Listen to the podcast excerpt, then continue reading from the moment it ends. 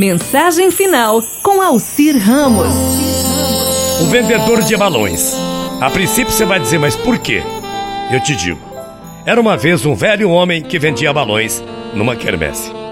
Evidentemente, o homem era um bom vendedor, pois ele deixou um balão vermelho soltar-se e elevar-se nos ares, atraindo desse modo uma multidão de pessoas que iriam comprar os seus balões. Havia ali perto um menininho negro. Estava observando o vendedor e, é claro, apreciando os balões. Depois de ter soltado o balão vermelho, aquele senhor soltou um balão azul, depois um amarelo e finalmente ele soltou um balão branco. Todos foram subindo até sumirem de vista e o menininho negro observando.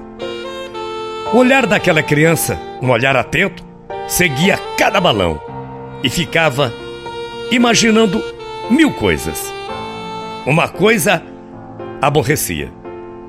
O homem não soltava o balão preto. E o menininho estava preocupado, inquieto com aquela situação. Até que ele se levantou, se aproximou e disse: Senhor, se o senhor soltasse o balão preto, ele subiria como subiu o vermelho, o branco, o azul, o amarelo, todas as cores. O vendedor de balões deu um sorriso compreensivamente para aquele menininho negro, arrebentou a linha que prendia o balão preto e enquanto ele se elevava nos ares, ele disse: Não é a cor, meu filho, é o que está dentro do balão que faz subir. Vou repetir a resposta do vendedor para o menininho negro: Meu filho, não é a cor, é o que está dentro dele que faz o balão subir. Acho que deu para você entender, né? Muita paz, muito axé.